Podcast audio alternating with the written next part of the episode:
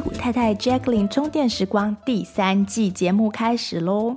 今年的节目将分为上下两季，上半年与下半年。那大部分的过季节目依惯例将转为会员节目。今年的变化是，我会想跟会员朋友讲多一点点，或许网络上渐渐不太能说的东西，还有一些我工作上看到的一些案例的整理分享。或是一些面对小众，我会讲得比较自在的内容。那常听节目的朋友，欢迎加入会员，收听更多 Jacqueline 为大家准备的精彩内容。谢谢大家的收听，现在就开始今天的节目喽。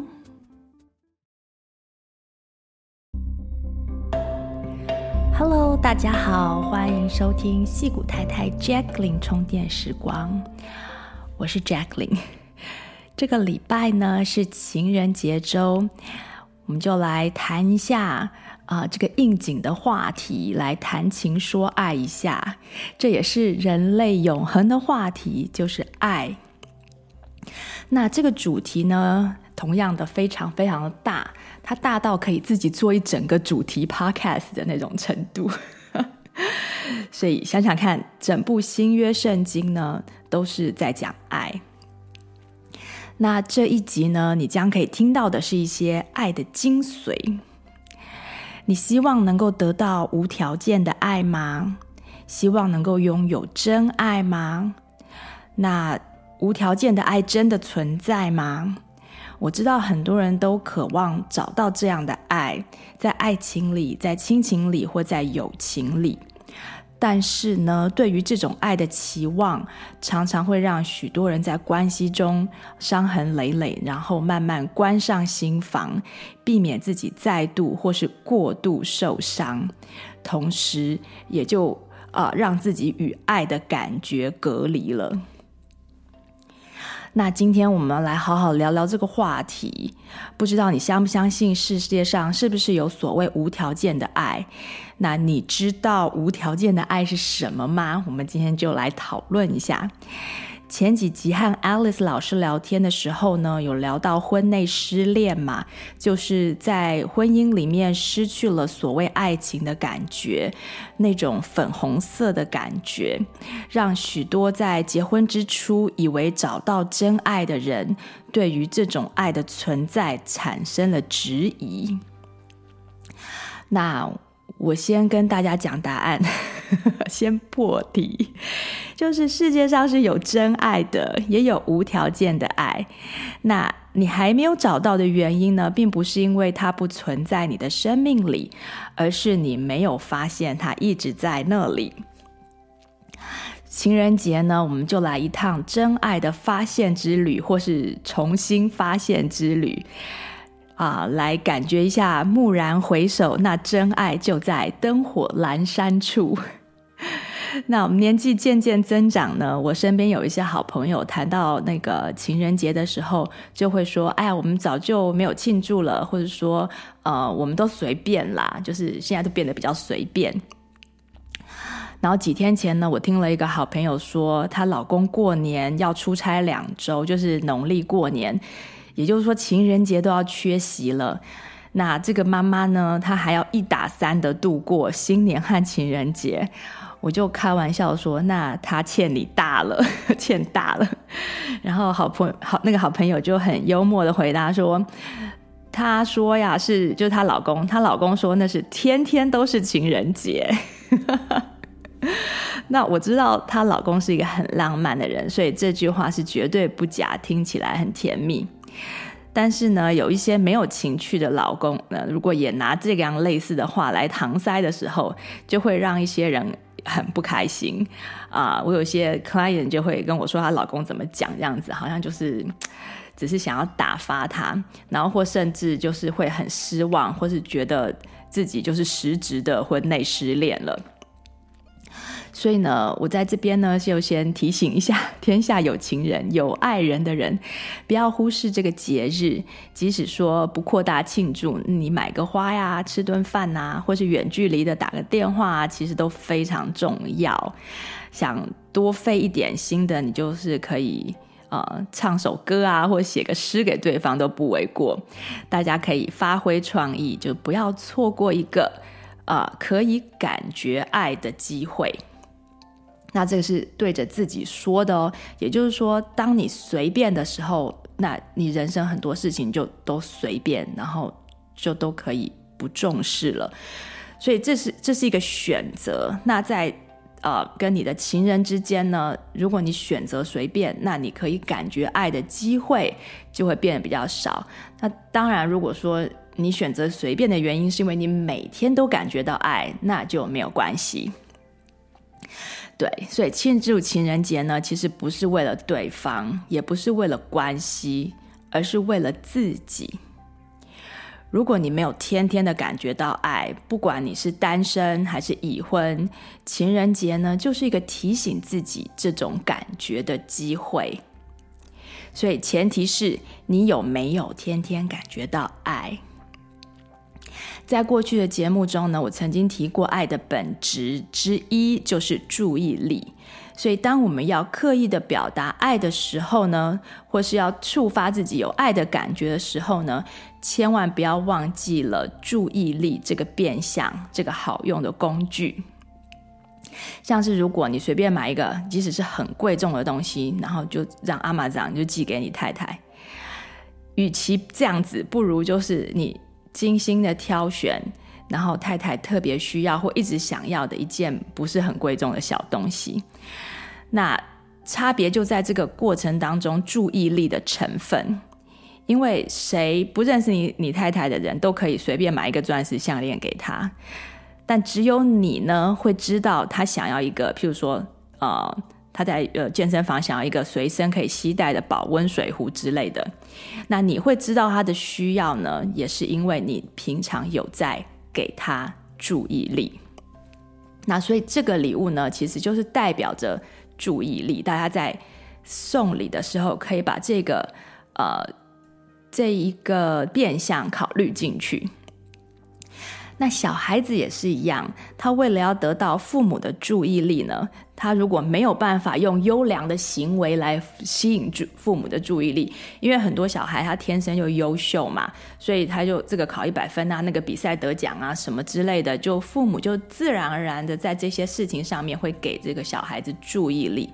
可是有些孩子呢，天生就不是这方面的料，他就不是考得很好的料，或者不是可以比赛得奖的这种，或是没有什么很很出色的这个呃特长的孩子，他没有办法用这些优良的行为来吸引父母，他们就会使用呃有些啦，就会使用比较顽皮的行为来引起注意。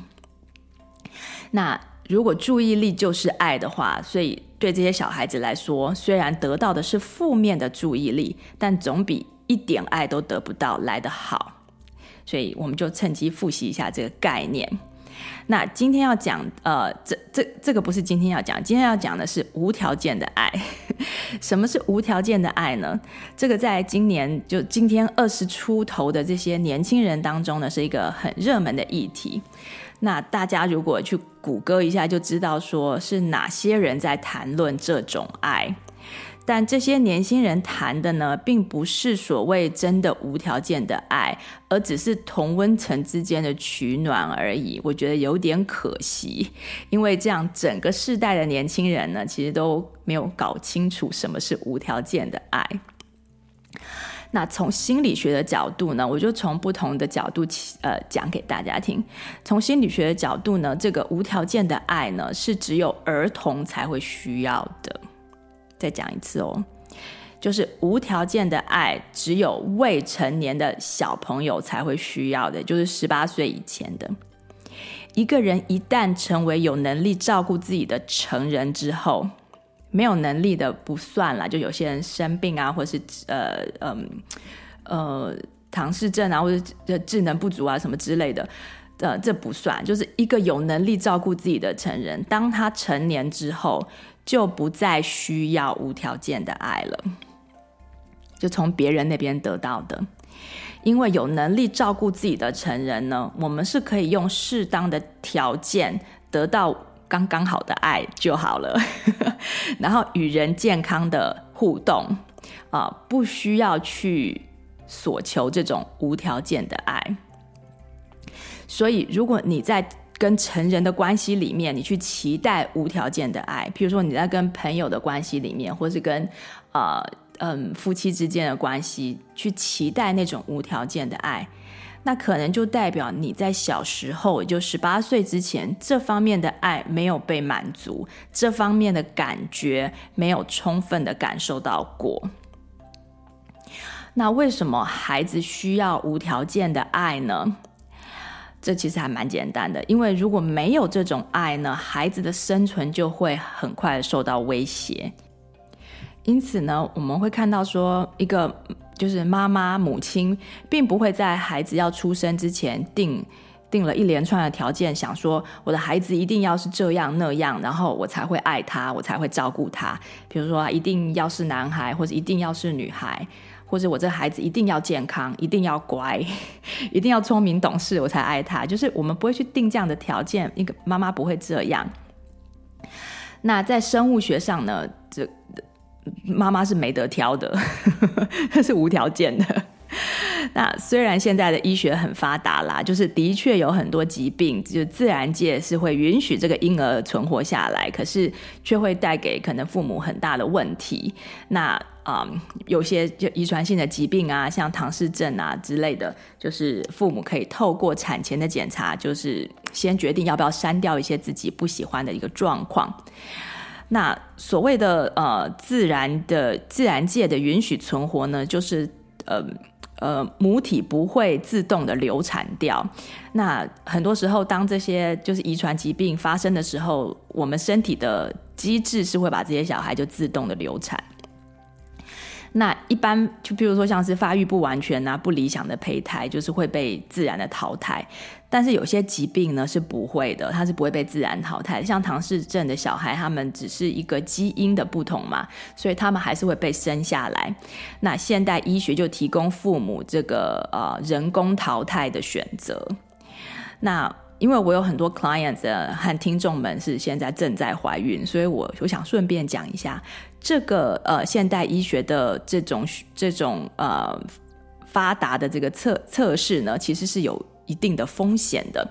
我最近看到一个案例，就是她一个妈妈，那她第一胎产检的时候，医生跟她说孩子是唐氏症，那她就很纠结，但是她的医生呃她的先生就说。没有关系啦，还是还是把他生下来，我们就是一就是一定会照顾他。然后结果呢，这生下来之后，那妈妈就懵了，奇怪这孩子为什么看起来就是完全正常？那经过一段时间之后，也发现他就真的是完全正常。那第二天第二胎呢，又被检查出来，也是我记得好像也是唐氏症，或是好像智力不足还是怎样，就是某种遗传上的一个问题。然后夫妻就又讨论。然后他们再度讨论的结果就是说，哎，我们就面对这样子的结果，反正第一胎很正常嘛，所以我们我们可有有足够的这个精神力量来，呃，来帮助第二胎，所以就把他生下来了。结果呢，这胎也完全没事。然后不久呢，他们就再接再厉的怀了第三胎。很好玩的是，他们产检的结果居然又是唐氏症。那这次他妈这个妈妈就。胆子大了，他就说：“哎呀，我们就不要理产检的结果，就直接把小孩生下来。”果然又是没事，所以三个活泼健康的小孩，原本有可能全部都被人工流产掉。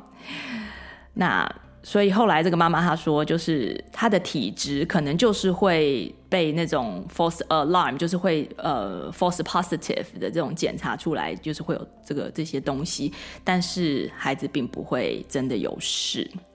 那我讲这个例子，并不是说呃大家不要去相信这个检查的结果，而是说要去知道有这样子的一个风险。那大家在做决定的时候，不会那么的 black and white，就觉得说。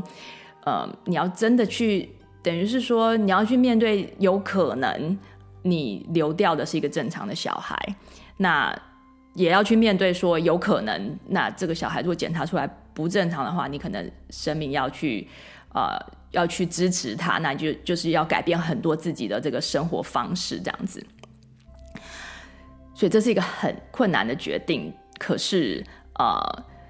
如果多知道一点资讯的话，那是很好的。我不知道说现在有没有更呃确切的方法可以检查出来，比如说像基因啊、基因的那种检查方法等等。但是这个爸爸他好像是用就是用羊膜穿刺的那种检查方法。好，那这个这个故事就是让我认识到说。医学检查呢，就是只是一个工具，那跟算命有点像，就不能铁口直断。大家要知道它的参考性。那做决定的时候，真的要问问自己的心和自己的 guts。那回到无条件的爱，所以很不幸的呢，很多人在小时候虽然没有被流掉，没有被饿死，那在生理上呢，是被提供了一些无条件的照顾。但是呢，却没有得到足够的注意力，就这点是婴儿非常需要的。那没有得到父母的注意力呢，就等于是没有得到父母的爱嘛。也就是说，父母在看到看到他们的时候，呃，心中并没有粉红色的感觉，并没有那种哦，你是我小孩，我好爱你的那种感觉。有很多父母是不是很多啦？有一些父母是没有的。那。有可能的原因就是，可能父母他自己里面也没有爱的情感。很多的父母是用那种养猪的心情在养小孩，而不是以那种就是呃养只小狗小猫那种很爱的心情在看自己的孩子。那这样子的孩子长大之后呢，心理上就像一个孤儿一样，就是所谓的成年的 orphan。那他们走在人群之间呢，是会。不自觉的去寻找那种无条件的爱，那你你和这样子的人相处呢，就会遇到许许多多人际关系上面的问题，像是朋友之间，有些人会说，呃，我为他就是付出很多啊，为他两肋插刀，可是他居然在呃我其他的朋友面前说我坏话，然后或者是说，嗯、我曾经在他困难的时候出手相助，那现在我只是一点点小忙帮他，居然拒绝。那这这些会这样子抱怨的人呢？他们在和他人交往的时候，就是以他自己不知道的，但事实上他潜意识的就是以一种无条件的爱啊、呃、为想要获取的目标，所以他就会事先付出很多，或者说他就会。呃，麻烦自己或是迎合别人，那当对方没有照着同样的标准来无条件的回馈自己呃的需要的时候，嗯、他们就会感觉到受伤。但这些人其实是误会了，因为成人之间的交往是不谈什么无条件的爱的，那是孩子才会需要的东西啊。这可能就是有很多人不知道，就是说，哎，我跟我就是结婚之后，我们不是就应该要你就要无条件的爱我吗？就是，呃，不管是生病啊或者什么什么的，你就是要无条件的。那在你成年之后呢？如果呃一个不是父母的人，好，这是另外一个危险嘛？因为如果你是一个呃。成年的孤儿，所谓这个心理上面缺乏这块爱的人，那你成年之后，如果有一个非父非父母的这个角色，想要给你所谓的无条件的爱，像是比如说你的咨商师、你的老师、你的宗教上师，或是你的医生等等，他们在跟你互动的时候，呃，想要去填补你这个这个需求的话，那你就要非常的小心。因为这样子的行为代表他们并没有把你当成人看，他们把你当小孩看，所以你们之间的关系如果不出问题，最后也不会带给你你所需要的疗愈和成长。OK，这一段其实非常重要，因为现在人很多人心里啊、有疾病啊，或是有症状啊，不舒服啊，或者什么的，或者就是这个爱没有被满足。的时候，他们会投射到说，呃，一个老师或是一个呃一个宗教的一个上师或者医生这样子的这个角色上去。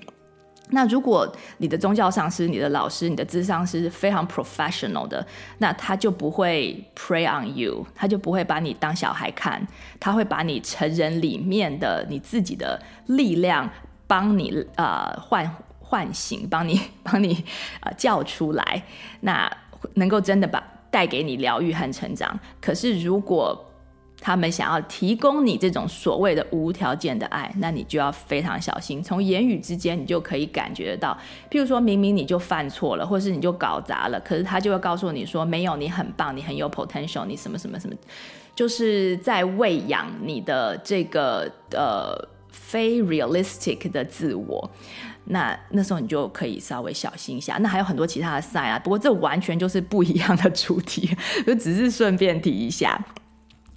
那如果你是所谓的成年孤儿，然后心中缺了一块当初父母该给你的那个无条件的爱，那对权威人士或爱情里的另外一半，他们的赞许的眼光、钦佩的眼光，或是怜爱的眼光、崇拜的眼光，感到非常的饥渴，因而产生了很多心理症状或者疾病的话，那么。在你寻找这个呃痊愈与康复的这个路上，你就要非常非常的注意，你对无条件的爱的饥渴可能会呃让你成为许多同样缺爱的人他们的目标和猎物。那怎么办呢？你现在都已经长大了，过程中呢，你的父母没有给足的，也都已经是既定的事实了。你现在要怪父母也没有用，因为大多数的父母并不知道自己有这样子的角色，并不知道自己应该要提供无条件的爱。那很多父母呢，以前小时候也没被爱过，或是他婚姻中或者他生命的阶段有欠缺，啊、有有有有一些挑战，他们的。就是在面对他们自己的需要去解决的问题，或是就是和孩子缺乏缘分，就是根本就因为种种的因素就缺席，就有些父母他早逝啊，或者是说呃工作长期在外等等。那我们现在都长大了，那是要去找谁做公亲，为我们主持正义，把那个属于我们的无条件的爱要回来呢？那这个答案就是那个爱呢，是从来都没有离开过我们的，他一直在我们里面。你想想看哦，你从小啊，也不是说你啦，就是说一个一个，就是可能爸爹爹爹不能爹不疼娘不爱的人，从小即使都没有人注意你，你一定也会非常注意自己的感觉跟自己的一举一动。对于别人的这个呃影响，对不对？或者说啊，我是讲错话了，所以他才怎样怎样，他今天没有怎样怎样，呃，你会很注意自己嘛，对不对？那没有人跟你说话的时候，你里面不会就因此而就没声音了吧，对不对？你里面一定还有很多各式各样的想法或者很吵的声音，所以很多缺爱的人呢，常常表现出来也是一个所有的，你去把他的想法全部列出来的时候，其实都是绕着自己在想的。所以他对自己的需求和感受呢，其实是比一般人还要更为敏感、更注意的。所以这种人呢，如果他比较呃外向一点，他可能就会常常跟别人吐各种苦水或是抱怨。那比较内向的，他苦水就会积在心里面，也是一样的，有没有？那这些呢，其实这个现象就告诉我们说。这个就是我们与生俱来的爱的资源，在我们自己里面，没有别人来注意，可是我们自己可是注意的不得了。那这个爱呢，就是无条件的爱。这个爱不会因为说你今天考试考差了，你就不注意自己的需求。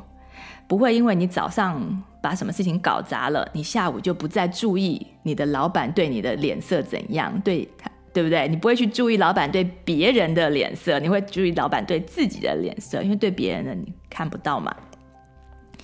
那你不会因为你的呃种族、行为、信仰、经济能力的改变等等，就不再注意自己的一切。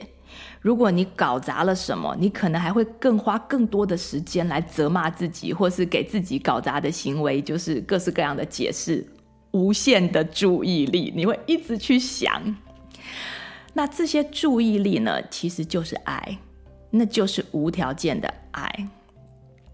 那对别人呢，我们可能会因为他们的行为或种种条件的不符合，我们就不再给他们注意力，像是。我不满意朋友改变了他们的政治理念，那我从我就不要不想再跟这个人聊天了，不要跟他打电话了，对不对？可是你不会因为自己改变了自己的政治理念，你就不再继续跟自己的头脑里面想事情嘛？你就不会跟自己聊天，你还会继续跟自己聊天。那或者说啊，朋友破产了，我们就不再跟他交往了。可是我们对自己不会这样啊。我们不管是工作、学业、想法搞砸了，或是生病，我们第二天起床还是非常的关注自己，刚关注自己脸上的皱纹或是青春痘。所以，我们对自己的关注是无条件的。那这个就是爱。好，那现在呢，一个成年的孤儿想要成长、疗愈，他就是要发现这个事实。并且开始练习真正的爱自己，也就是说，把这个注意力转变成真爱，注意在真的可以让你得到疗愈和成长的方向。然后呢，他就能够慢慢的填补过去需要却没有得到的爱。那要发现这个道理很容易嘛？你听我说说，你就可以理解了。但是要练习这个把注意力转换成真爱的这个过程，却是很不容易的。那我这里就多讲一点点。真爱的第一步呢，其实跟快乐的密码是一样的，它是一个决定。那我们无法改变现状，也无法改变别人。也无法改变自己已经铸成的各种的错误，就是之前有讲过一集是讲后悔嘛，没有办法就改变过去，可是我们却可以随时随地的改变对于这些现状或是过去的这些 whatever happened 的感觉。我们没有办法轻松的改变自己的婆婆或先生的前妻，有 clients 抱怨先生的前妻，但却可以轻松的改变我们对他们的感觉。我们可以选择自己里面的感觉。举个例子来说哟，像我们家狗狗很可爱嘛，它就是人见人爱嘛。呃，几乎几乎是人见人爱嘛，但是它并不是没有不可爱的时候，就是像在我录音的时候啊，它会就在那个时候对着邮差狂吠猛叫的，或者说它吃完吃坏肚子的时候啊，拉的一屁股就是又脏又臭的要我们去洗，所以它并不是没有不可爱的时候。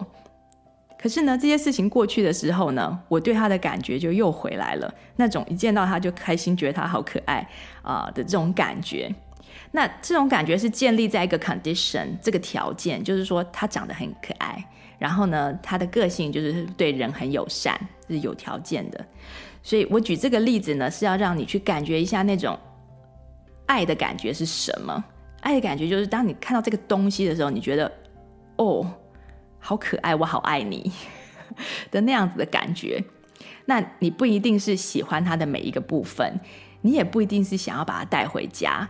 譬如说你在商场上看到琳琅琳琅满目的东西，然后每一件都很可爱嘛，对不对？都你都可以有啊，我觉得好可爱的感觉，你都可以想象，呃，我可以我我可以把它带回家的这种感觉。可是呢，你并不会把所有整个商场的东西都带回家嘛。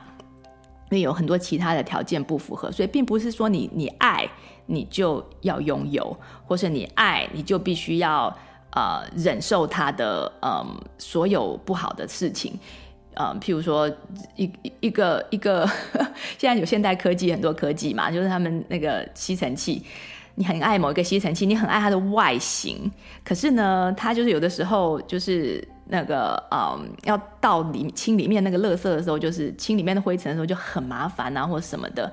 那你可以很爱它的外形，但是却不要把它买回家，对不对？所以爱这种感觉，你是可以允许自己有的，可以让自己就是嗯，不管怎么样，我可以选择有这个感觉。那你可以问问自己说：我喜欢这种感觉吗？我喜欢这种哦，你好可爱的这种感觉吗？我相信大多数的人都喜欢这种“我好爱你”的感觉。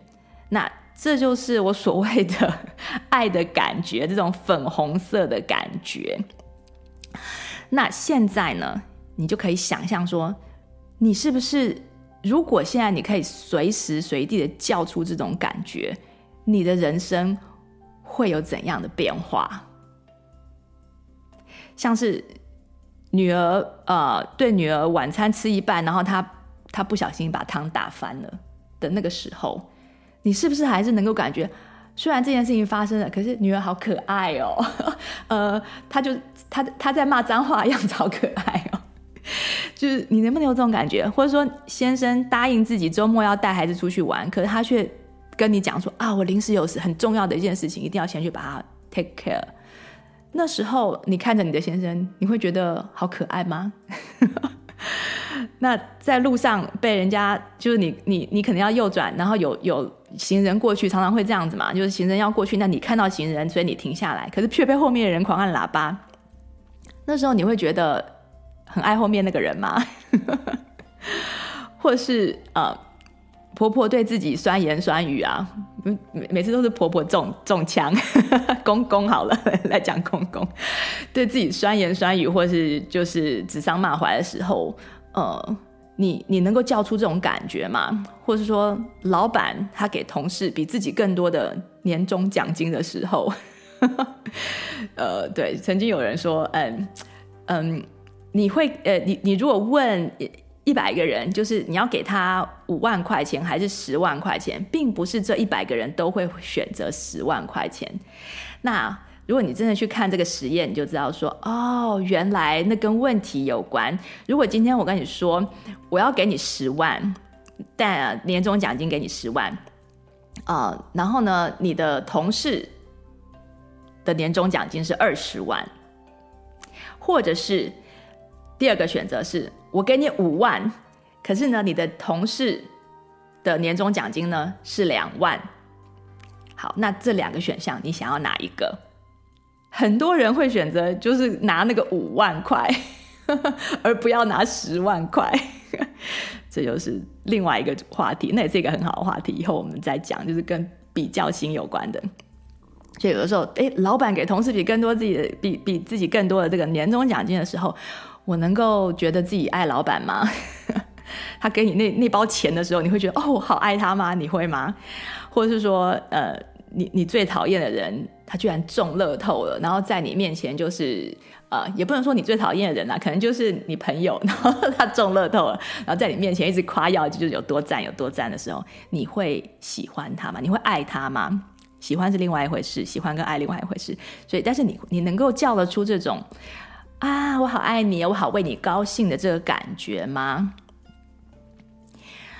那我就问你说，遇到这些事情的时候，如果你不要有我爱这个人的感觉，那你想要得到什么感觉呢？因为很多人遇到这件事情的时候，会有不爽的感觉，会有生气的感觉，然后他们就会说。我不想要让自己，我不想要是一个一直生气的人，那或者说我不想要自己是一个嫉妒心强的人，或是我不想要在乎就是婆婆对我的酸言酸语。那当我听到呃他们的这些呃目标的时候，就是他们不想要自己是这样的时候，我就会问他说：“那那那你想要什么感觉？”那大部分的可爱人都会说：“我想要感觉就是没感觉。”就是我想要感觉到不生气，我想要感觉到嗯无动于衷，或是我想要感觉平静。然后呢，呃，我就说哈，就是如果所有的感觉你都可以选，你要选平静，你要选就不生气啊。然后他们就会说，这些令人发指的行为，我能够不生气就已经很不错了。可是我就会想。在这么多种不同的感觉里面，为什么当你能够选择的时候，你却你你你会想要选择没有感觉、没有情绪，而不是感觉到爱呢？哼，那很多人听到这个问题，他就会吃惊的想说：“Well，这是一个选择吗？当人家按我喇叭的时候，我也可以感觉到爱吗？这怎么可能？”那我就告诉你，这是可能的，你可以选择自己的感觉。因此，与其选择感觉无动于衷，或是感觉平静，而且啊，嗯，感觉不要生气，既然可以选择，嗯，那你为什么不去选择感觉爱呢？当然，除了爱之外，有很多其他正面的感觉，只是其他的正面的感觉没有，其实没有爱那么容易选择。其实爱的感觉，其实无条件的爱是一个一个我们与生俱来的礼物，所以我觉得它其实是最容易选择。当你真正开始去练习的时候，所以爱一个人，你并不需要跟他住在一起；爱一个人，也不需要因此本来要离婚就不跟他离婚。爱一个人呢，也不代表我们就要欣赏或是同意他们的想法或做法。爱一个人呢，只是一种我们可以选择拥有的感觉。OK，爱一个人是一种我们可以选择拥有的内在感受。像是有一个女人，她的先生就是所谓的半出轨，就是会跟同事有一些比较亲密的互动。然后或者说被会帮呃女同事买买单啊，或是干嘛的，被他老婆发现，那老婆就很生气啊。然后呢，他就去心理咨商嘛。然后呢，在这个面谈的过程当中呢，他就说，那心理心理医师就问他说：“那那你爱你先生吗？”那他就说：“我很想爱我先生。”然后那心理师就问他：“哎，那你为什么不爱他？”那老婆就说：“他做了很多让我伤心的事情，要把他的行为罪状又这个讲一遍啊。”十分钟过去了，然后心理师又再问：“哦，OK，那你很想爱你先生，对不对？”然后他就说：“对。”然后心理师又再问：“那你为何不选择爱他呢？”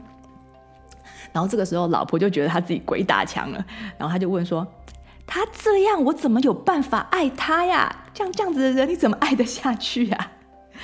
然后心理师又在问，嗯，那那你不是说你想要爱他吗？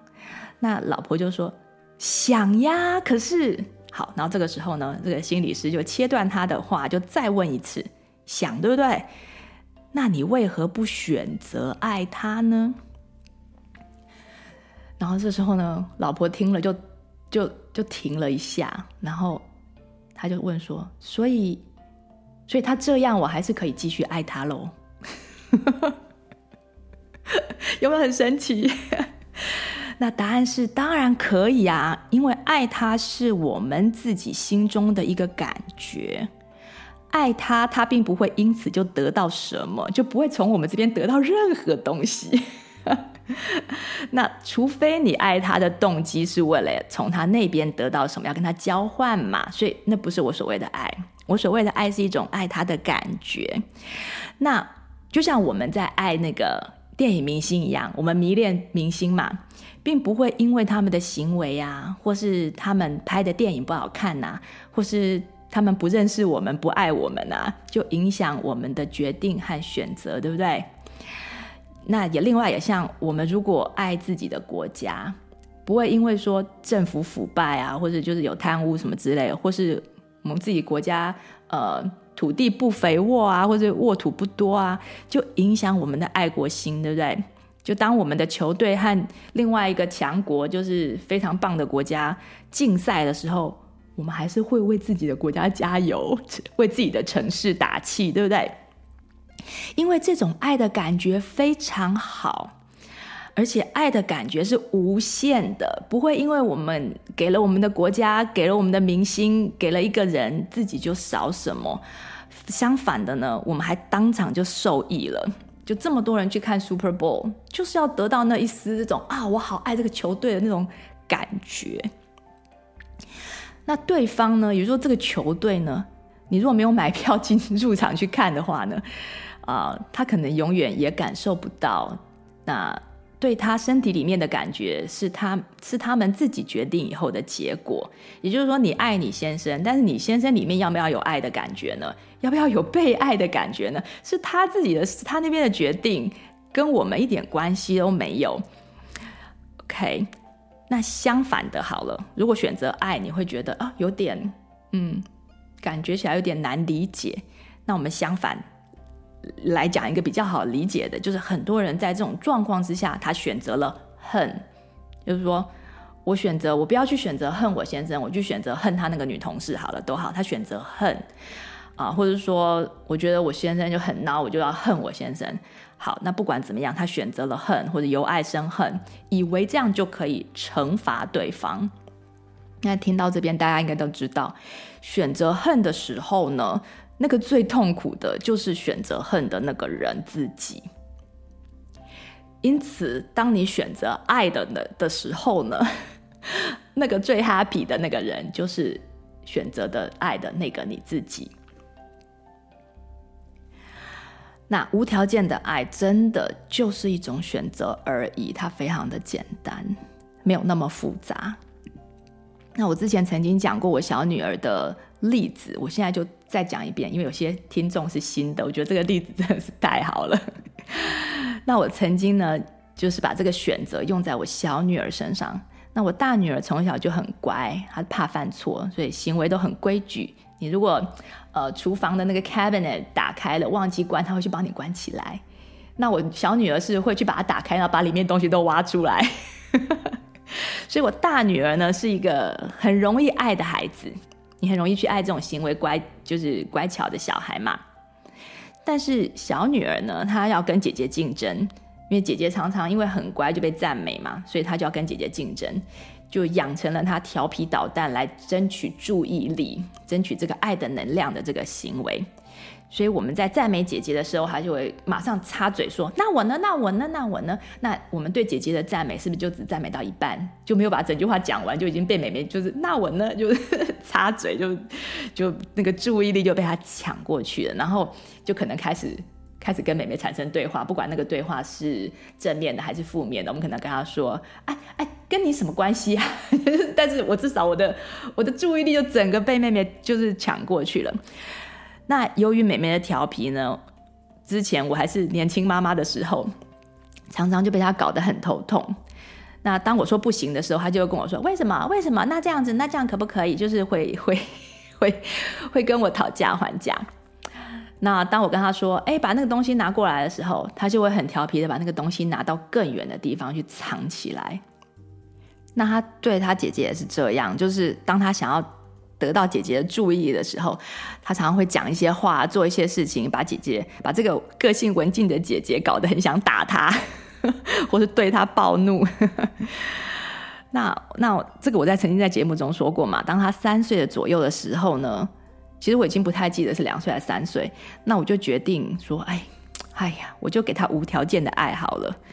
那我就调整自己里面对他的感觉，就从一个把他看成是一个就是麻烦的这个 trouble maker 的这种感觉，改成一种粉红色的，就是甜蜜蜜的感觉。那我告诉自己说，我就对自己催眠嘛，告诉自己说。妹妹呢，她真的是超级无敌可爱的。那只要看她健康啊，看她活蹦乱跳的样子啊，那即使呢她在讲一些让人很讨厌的话都没有关系，我都可以把它消音，在我的头脑里面把它消音。我只要看她的脸，我就会觉得很开心。我就帮自己催眠，然后呢，从此呢，我就只赞美他，然后不再所谓用那种很 harsh 的态度来想要纠正他的行为。也就从来就没有再讲过他顽皮了。那当他讲什么“那我呢”的时候，我就会跟他，我就会在那个时候给他多一点的注意力，就因为他想得到注意力嘛。那我也会跟他玩，我就说“那我呢？那妈妈呢？” 那当他姐姐抢东西的时候呢，我就呃，当他跟呃他姐姐抢东西的时候，我就会跟他说：“妈妈知道你最有爱心了，你让我亲一下。”就是我不会去讲说他跟他姐姐那件事情。但是我知道他做那件事情，他就是里面缺爱，所以我只要把他爱给他就好了，他就可以去跟他姐姐把他的事情搞定。或是当他刻意的违背他爸爸的要求的时候，他常常跟他爸爸就是呃会杠起来，然后爸爸就会搞得很恼火，然后我就会对妹妹说：“哇哦，你那么厉害，让爸爸快爆炸了，你是不是欠妈妈抱抱？是不是今天忘记亲亲你了？”就是我会跟他讲，其实到目前 到现在，偶尔我都还需要跟他讲这些话。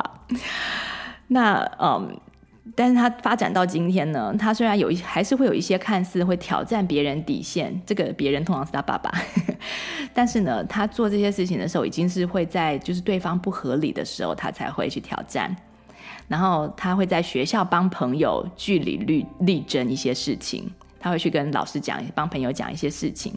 那对于他自己想要的东西或者福利呢，他也会跟爸爸妈妈谈判，或是会去跟老师协商什么之类的。所以他小时候的那股就是古灵精怪的这个这个个性呢，其实是正好是他的强项。那在成长的过程之当中呢，呃，刚开始的时候会非常的自私嘛，会表现得非常的呃尖锐啊。可是他会自己慢慢的把他。把它圆滑，把它把它的那个那个尖锐的感觉就是磨去，会自己慢慢的调整。其实根本就不需要我纠正。爸爸妈妈唯一需要做的事情，我们的角色就是提供孩子无条件的爱，就是给他注意力，当他需要注意力的时候。所以，如果我们能够彻底的理解到，每一个人都要为自己的感觉负责。不是只有为自己的行为负责而已，我们都会为自己的行为负责啦。因为就像这个妹妹一样，她调皮，对不对？那这个世界就会教她嘛。她调皮的就会可能得不到她要的东西，那她会慢慢调整，那她的她的个性跟这个世界就会慢慢呃越来越融洽。所以，我们都要为自己的行为负责。不是一不是父母是可以给你建议，可是父母不是不是那个要修正你的那个人。那每个人呢，更要为自己的感觉负责，所以选择无条件的去爱，就是一个非常自然的选项，也应该是每个人都会想要选择的选项。想想看，如果你能够感觉到爱，你为什么要去选冷静？为什么要去选没有感觉？去选平静，或是？不生气而已，对不对？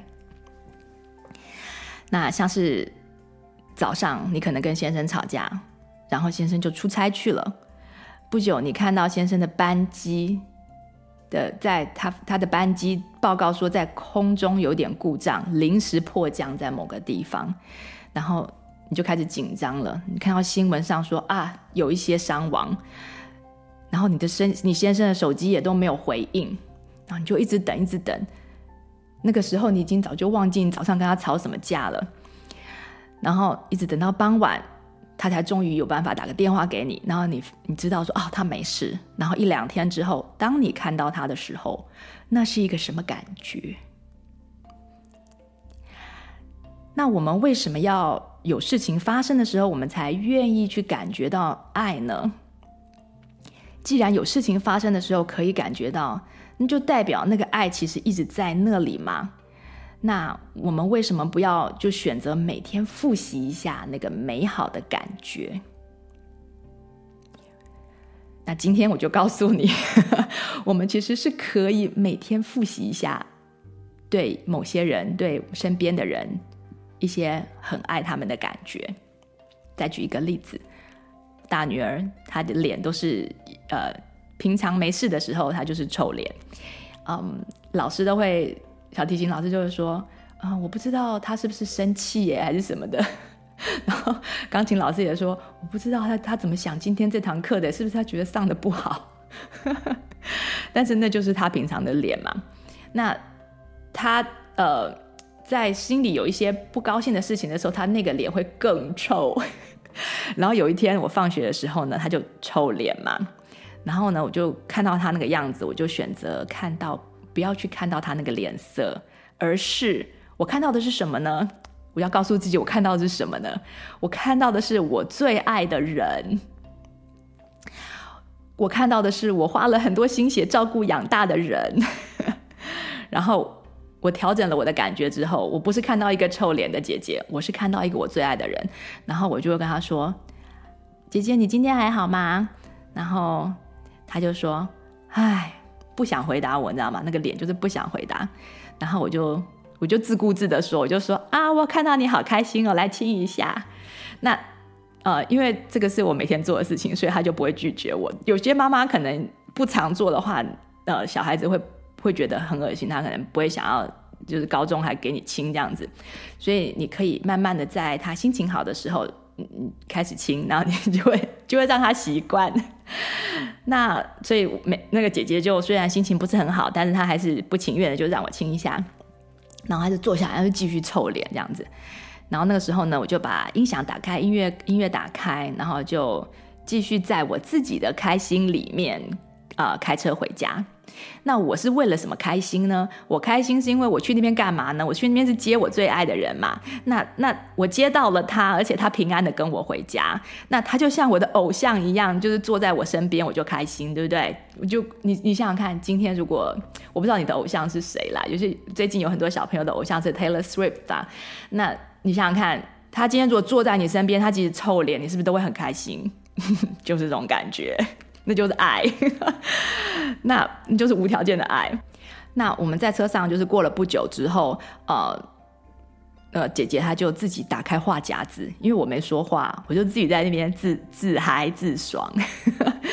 那她就开始打开话夹子，因为她想要调整她的心情，对不对？那有人很喜欢在那个不开心里面，他想要试着调整，然后他就开始说他今天的事情，然后就说他最不爽的那件事情，老是怎样怎样怎样怎样，怎么样不合理，怎样怎样怎样。然后呢，讲完之后呢，没事讲了，没没东西讲了，他就开始，可能他脑子就动到别的地方去了嘛。不久他就开始跟我讲，他中午跟朋友吃饭的时候怎样怎样，有些快乐的事情、搞笑的事情。那我自己的里面。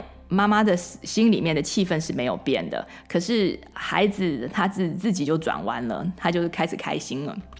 那开心了之后回到家，真的到家的时候，他已经不是那个臭脸的情绪了。然后那时候我就很慎重的问他说：“你等一下计划几点开始练琴？”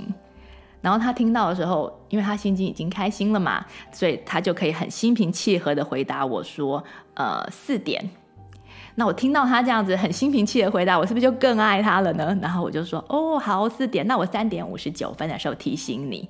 然后他就说啊，那我现在该吃吃什么点心什么之类的，就没事了。所以我们可以从身边我们爱的人开始，那选择就是只要他们在我们身边，就好像偶像在我们身边一样，就是要开心。那不管这个人是昨天有没有讲什么酸言酸语伤害到我啊，或者什么的，都无所谓，It doesn't matter。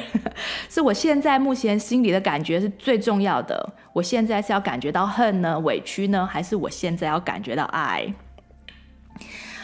然后呢，当你在你身边，你真正爱的人，你练习。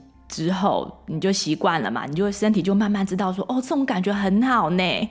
然后你就会慢慢的扩展到朋友、邻居，或者甚至在路上超我们车、按我们喇叭的陌生人，你可能都慢慢有办法。然后进一步的，甚至可以扩展到就是曾经说话或是做什么事情伤害过你的人。因为无条件的爱是一种选择，而这个选择的头号受益人就是我们自己。不是别人，那选择无条件的去感受爱呢，就是爱自己的终极表现。愿意让自己感受爱的感觉，就是爱自己的终极表现。所以很多人就会说啊，先生不爱我，我来自己爱自己啊，我带我自己去吃顿好吃的，买个包包或者什么的啊。花时间在面那个镜子前面说我很棒，我很美。有有一本书叫《镜子》，对不对？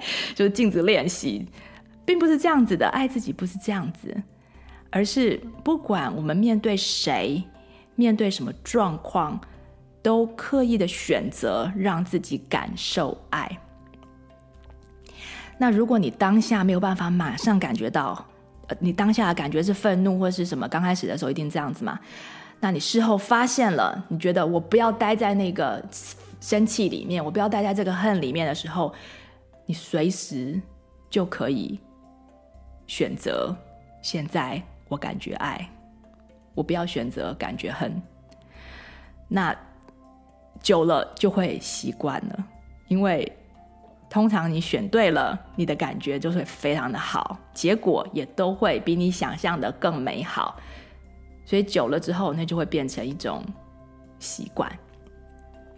那当你的一整天都渐渐的被爱充满的时候，那其他的感觉就会慢慢失去他们的地位，因为时间就这么多嘛。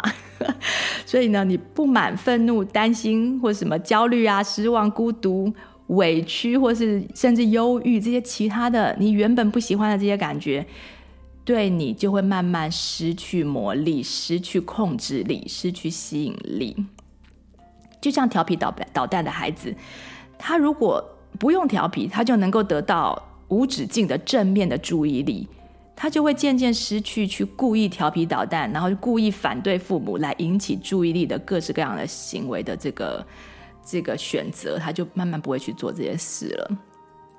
那我们对待我们自己的身心也是这样的，如果我们选择让自己的身体活在爱的感觉当中。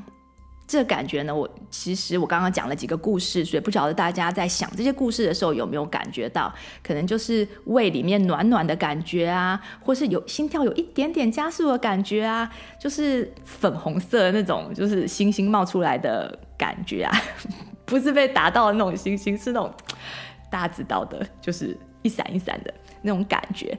那其他的情绪，其他不好的情绪。就会渐渐被所谓的就是劣币驱逐良币的相反，就会被良币驱逐劣币。然后呢，你就慢慢的可以一整天都活在爱里面。但是还是有人会说，我不要爱，因为我怕受伤害。那听到这边呢，我就要提醒大家，那真爱呢是不会伤害到任何人的。你并不会因为你今天选择了爱，你就啊、你就会受伤，或是说，你并不会因为你今天选择啊、不要去感觉爱，你就不会受伤。所以呃，结果都是你就不一定不会受伤。所以你前面的选择其实是你的选择。那人会伤害别人，那在关系中，我们可能被伤害，我们也可能伤害别人。可是，如果我们就选择先不要去爱，那不就先吃亏了吗？对不对？即使说一段关系如果走到后来走不下去，你曾经有真正的去爱过，不是比完全都没有选择不要去爱来得更好吗？因为人生就这么长嘛。那人在我们生命中留下足迹的人就这么多嘛？那每一个经过的人都是我们可以感受爱和经验爱的一个媒介，那让我们去感受爱的一个机会。所以何不就先爱了再说？那如果之后因为诸诸多因素，两个人的关系不 work，没有办法，呃，没办法结婚，没办法，呃，留在婚姻里，没有办法，嗯、呃。共度人生，不管是三观不合、理念不合、个性不合，或是你的理想和未来不合，像是有一些人，他们是交往一阵子才发现对方不想要小孩，但是自己想要，所以就毅然决然的选选择分开。那即使是这样，我们还是可以继续在心里面想到那个人的时候，是一个爱的感觉，而不是一个任何其他的感觉，因为没有任何其他感觉比爱的感觉好。好。如果呃，大家就是听众朋友有有不同的想法，再跟我分享，有没有其他更好的感觉可以选择呢？好，那就像我一开始呃所说的，就是爱的主题呢，是一次是讲不完的。但是这一集给大家的提醒，希望对呃忘记要去选择爱的朋友有一点帮助。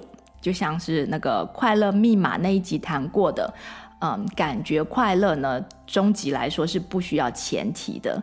那感觉爱呢，也是不需要条件的。真正的快乐和真正的爱都是无条件的，都是免费的。那由于是情人节，所以最后跟大家分享我先生的一句智慧之语。昨天晚上呢，我带大女儿去一个钢琴老师那边练合奏。那这位老师家住得很远，所以来回要一个多小时，再加上合奏的时间呢，我就九点多才到家。那那时候先生已经把碗洗好了，把狗遛好了，把小女儿的功课都盯好了。然后我们想说啊，都都事情都做完，那么坐下来聊天，就喝一杯小酒，很开心。然后喝完之后呢，我想说，我就想要去洗澡了嘛，所以我就咚咚咚跑到厕所去，就是如常的东摸西摸，就是在那边浪费时间。然后呢，那时候我先生突然跑进来，做事要脱衣服，要跳到洗澡，要跳到淋浴间的那个样子。然后我就说：“嘿，我先来的耶。” 然后他就笑着说：“啊，我是，你以为我要跟你抢哦？我只是跟你开玩笑啦。我想说，呃，我我我抢时间来先刮个胡子，待会可以比较早睡。”然后我就放心了，笑了。然后我就说：“哦，好，那你你可以刮胡子，没关系，可是你不能先进去洗澡。” 因为如果他先进去洗澡的话，那我后面洗就变成我要去，因为洗洗完澡不是那个淋浴间你都要清那个玻璃吗？就变成是我要去清玻璃，那我不太喜欢做这件事。然后呢，他就说：“Don't worry, I know. Happy wife, happy life。”这就是他的智慧之语，要送给天下有情人。他说：“快乐的老婆就有开心的人生。”所以祝大家情人节这一周呢，不管你有没有庆祝，甚至不管你有没有情人，你的内心都能够甜甜蜜蜜的，因为爱是一种选择。好，今天谢谢你的收听，希望你能够感觉到我对你们满满的爱。那我们就下次节目再见喽，拜拜，情人节快乐！你喜欢今天的节目内容吗？欢迎推荐西谷太太 Jacqueline 充电时光的 Podcast 给你身边的亲戚朋友们，在你收听的播客平台给我们订阅、评分、点赞、留言和加油。有特别想听的主题，欢迎写信给我们，作为未来节目制作的参考方向。再次谢谢你的收听、分享和支持，我们下次再见，拜拜。